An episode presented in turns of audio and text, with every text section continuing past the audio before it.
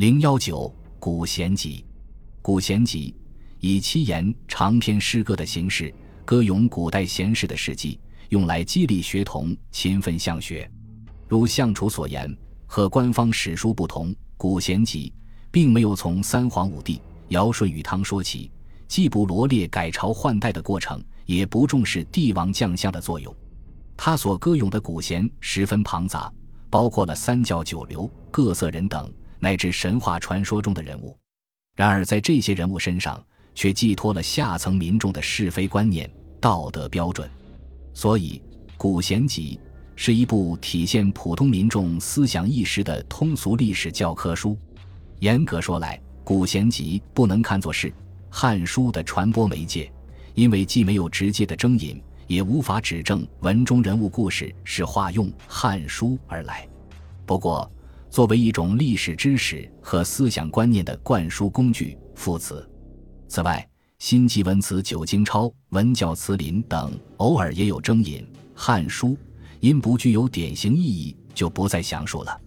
蒙书往往采用断章取义、改头换面与借题发挥等方式，将知识转化为常识，将道德规范转化为社会礼俗，将意识形态转化为公众认同。经典不过是为建立新的文本提供丰富多彩的主题和素材的资源储备。经过拣选和重组后的知识，不仅仅是知识，也是规训。作为实用文和宣传品的蒙书，本来就是一种教化工具。尽管民众生存的内在法则有自己的一套，但是这些东西必将对知识水平、道德观念、伦理秩序和价值判断施加影响。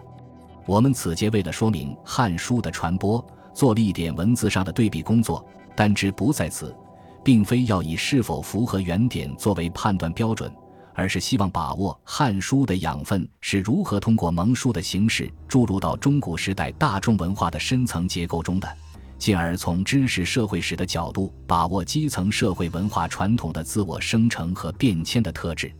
郑志明曾提醒我们。庶民教育中所谓依经傍史，实为冠冕堂皇语，只是借着经典的权威性格来自抬身价，在运用上长断章取义，经过几次传播折射的变化，形成了通俗与杂化的文化概念，再由方言的浅释与传达，融入了广大的社会生活的圈子。对这一类通俗作品，不必要与原点来互相对照，尽管文句雷同，未必就等同于原意。这是很有道理的。